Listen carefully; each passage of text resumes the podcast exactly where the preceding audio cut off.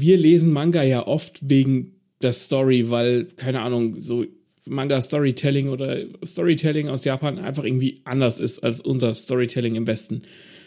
Liest du manchmal auch Manga, wo du dann bewusst innehältst und dir die Zeichnungen auf der Seite anguckst und einfach drüber staunst, wie das aussieht? Boah, das ist eine große Frage äh, und für unsere Anfangsbits vielleicht zu, zu philosophisch, aber ich beantworte es jetzt mal ganz flott. Auf jeden Fall Junji Ito, weil das, Junji Ito Mangas sind wie Autounfälle. Du bleibst auf jeden Fall hängen das sind Fratzen, die musst du dir reinziehen. Bei Berserk gab es einiges zu sehen. Das habe ich mir ja. angeschaut. Und boah, bei Gannibal kannst du auch nicht weggucken. Da gibt es immer einige Mangas, wo man sehr gerne hinschaut. Herzlich willkommen zu einer neuen Review von Lesen und Lesen lassen. Viel Spaß wünschen Martin und Maxe.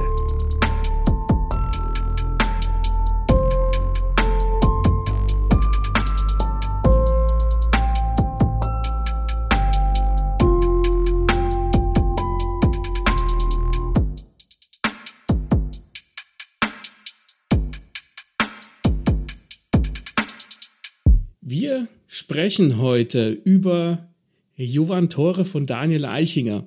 Kein japanischer Name, nein, wir sprechen über den Manga, über den wir gesprochen haben, als der Daniel Eichinger bei uns zu Gast war. Und du hast mit Berserk schon das, den richtigen Titel in den Mund genommen. Ich würde sagen, Berserk ist so ziemlich das, wo ich Jovantore drin storytechnisch und vom Stil her verorten würde. Von der Story weiß ich nicht mehr äh, als das, was uns der Daniel im Interview verraten hat. Das könnt ihr gerne auschecken. Maxi, das packst du doch bestimmt in die Shownotes. Ähm, check, check die Folge aus, da hört ihr alles zu dem Projekt. Ich habe es noch nicht gelesen und ich bin ziemlich gespannt auf die Story. Ähm, kurz zu den Zeichnungen sage ich mal vorweg.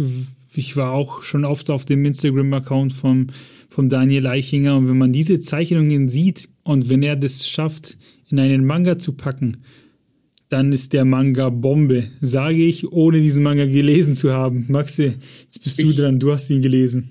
Ich kann das bestätigen. Und wenn du beim Daniel auf den sozialen Kanälen guckst, ne, so ein Bild, du guckst das an und denkst dir, boah, das ist schon ziemlich geil gezeichnet und ne, die Details und so. Und dann ist es aber halt, es ist in Anführungszeichen nur ein Bild.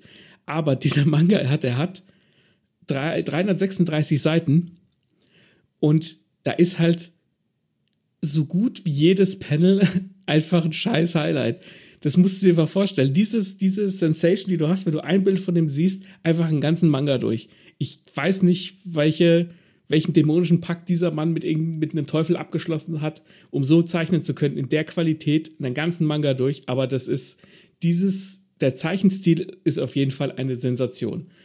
Und das Geile ist, ähm, der Manga kostet 20 Euro, ist teuer, ja, aber das ist großformatig. Das heißt, ich habe mich schon darauf eingestellt, dass ich halt ne, so einen kleinen Manga-Band habe und dann schon mein, die Augen zusammenkneife, damit ich die Bilder gescheit angucken kann. Aber nee, das, die haben das groß gemacht und die Bilder sind groß. Und du kannst das aufmachen und kannst da richtig drin eintauchen. Ich habe da so Bock drauf. Ich habe auch irgendwas schon online gesehen, irgendwie so, so waren es Städte, irgendwie halt gigantische ja.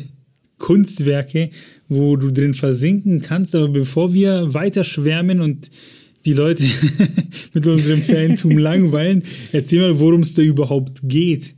Also, die Geschichte ist eigentlich relativ simpel. Und zwar geht es um die Hauptfigur, die heißt Rita. Und die ist auf den ersten Blick eine relativ normale junge Frau. Ähm, und die Geschichte fängt auch an in einer Science-Fiction-Stadt. Und wenn du, wenn, wenn man den Daniel kennt oder wenn man unsere Folge angehört hat und wenn man das, wenn man das auch so anguckt, sein Vorbild, sein zeichnerisches ist Alita Battle Angel, haben wir auch schon mal eine Rezension zugemacht. Und du merkst es, das ist genau, also es könnte einfach Alita sein, hat einfach so dreckiger Sci-Fi. Und Rita hat ein Ticken im Kopf. Die hört immer ein Ticken und das macht sie total irre. Und es gibt aber keine Heilung dafür. Keiner weiß, woher es kommt oder was das ist. Äh, werde ich auch nicht verraten, was es ist.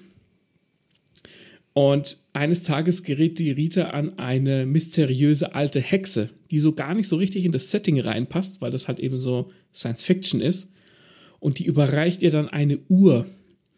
Und dann gibt es einen Cut und wir gehen in so eine berserkartige Dark Fantasy Welt, also mit so ne, also mit so Holzbuden, also komplett vergessen ist Science Fiction, sondern es ist Fantasy und da sind wir, da ist, äh, kommt diese zweite Hauptfigur dazu, die heißt Hattori. Und der lebt zusammen mit Murph, das ist so eine Art, wie soll ich sagen, der hat so ganz lange Finger, so ein Schnabel, der sieht fast so ein bisschen Ghibli-mäßig aus, aber Ghibli, wenn in, in der Darkest Timeline, aber der ist eigentlich total nett.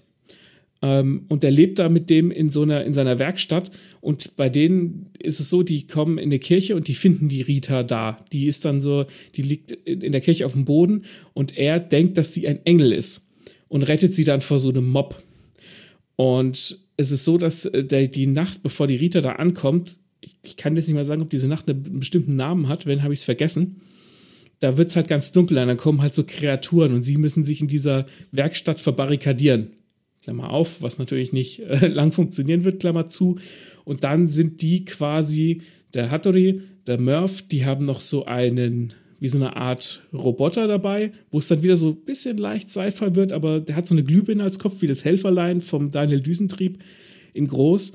Und die sind zu viert zusammen mit der Rita und hauen dann quasi ab. Und alles geht dann so ein bisschen durch so eine Dark Fantasy Welt. Also erst ist es Sci-Fi und dann ist es Dark Fantasy. Ist Horror aber auch mit dabei? Ja. Also Horror, Dark Fantasy hat ja immer Horrorelemente und die Kreaturen, die du dann da zu sehen kriegst, die sind auch sehr horrormäßig. Ich habe ja überhaupt nichts von der Story gewusst, nur ein bisschen halt eben, dass sie dieses Ticken hat ähm, und so. Und dass es dann aber diesen Wechsel gibt, hätte ich nicht mitgerechnet. Da bin ich gespannt drauf. Yeah. Also den baller ich mal auf jeden Fall rein. Diesen Manga, da habe ich voll Bock drauf. Jetzt noch mehr.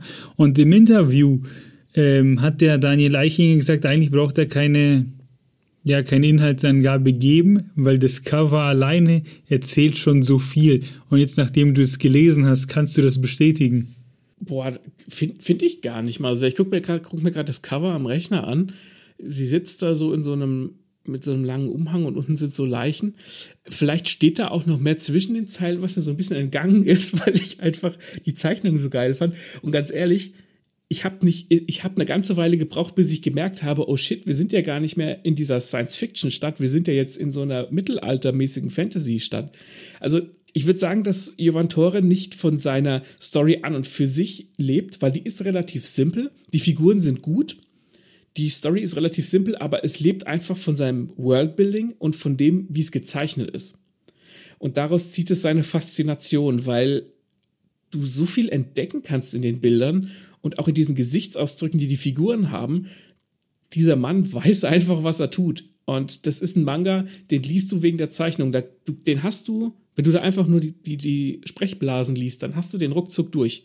Aber der ist dazu gemacht, da auch einfach mal hängen zu bleiben. Und manchmal sind da so Doppelseiten drin, wo du dann einfach nur eine Draufsicht von oben in eine Gasse rein hast, wo du lauter Sachen entdecken kannst, wo ich mir denke, wie kann dieser Mann das zeichnen? Wie geht das? Das ist zu viel für mein kleines Gehirn. Ich pack das nicht.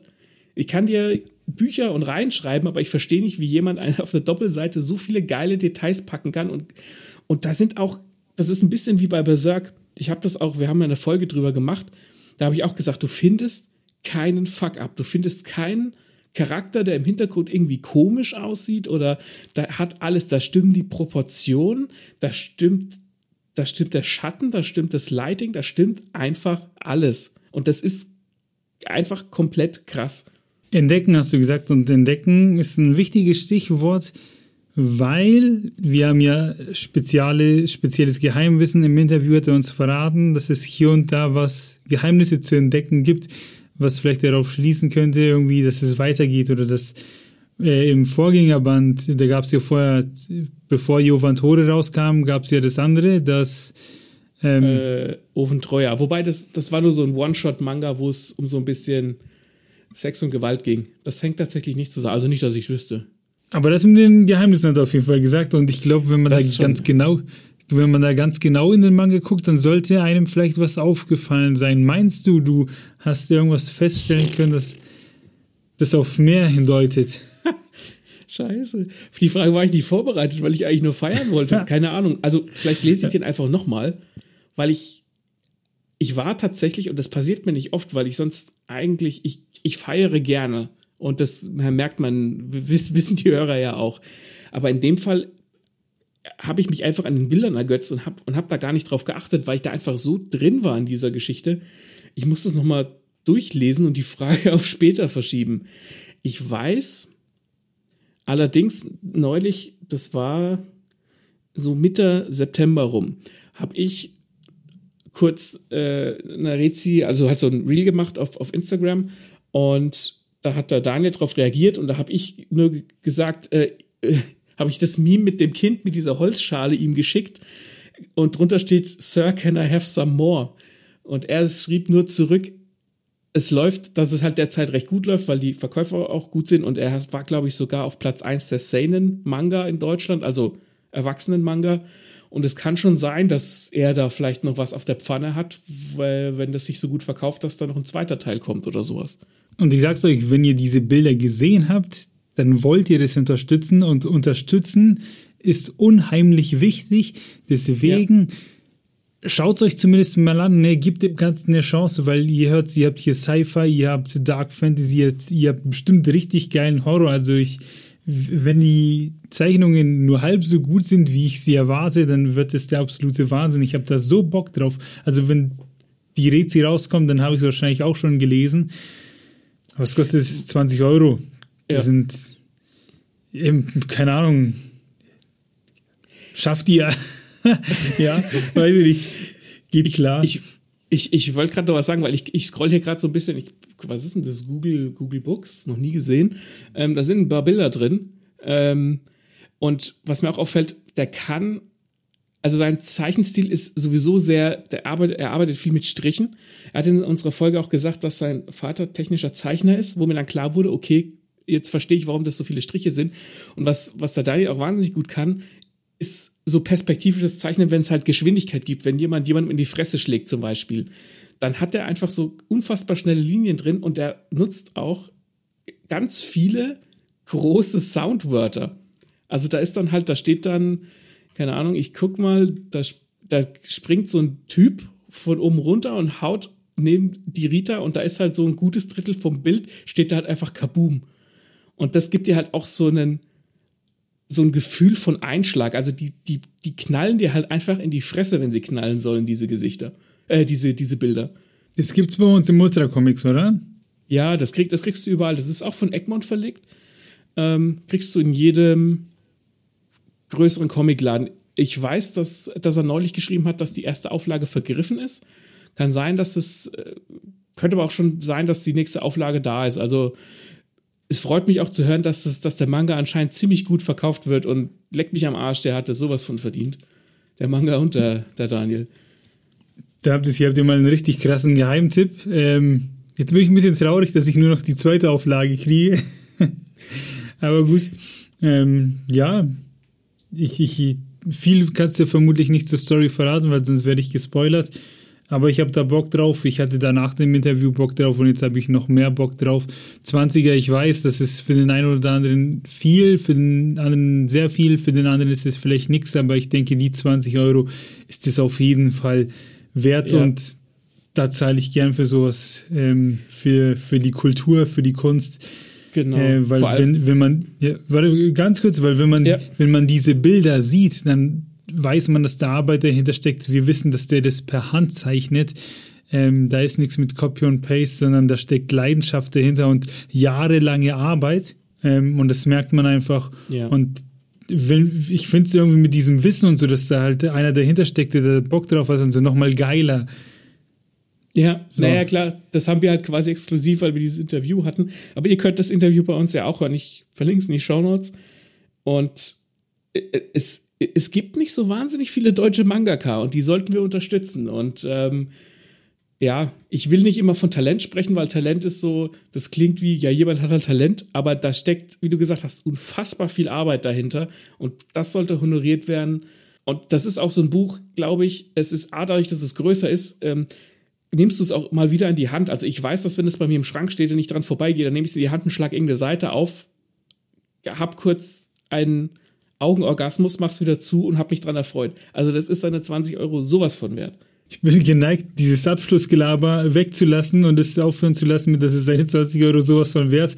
Aber leider können wir das nicht, weil auch wir leben von Feedback und äh, würden uns auf jeden Fall über eure Meinung freuen. Habt ihr Jovantore ausgecheckt? Kennt ihr Daniel Eichinger und seine Zeichnungen? Wenn ja, haut's uns in die Kommentare. Lasst uns drüber quatschen. Ansonsten freuen wir uns über Spotify-Sterne, Likes auf Instagrams, Abo, Instagrams, ähm, gern überall ein Abo dalassen, wo man ein Abo dalassen kann, weil auch wir leben eben von Feedback und der Bestätigung und weil es uns halt auch Spaß macht. Und ansonsten hören wir uns dann beim nächsten Mal. Und tschüss.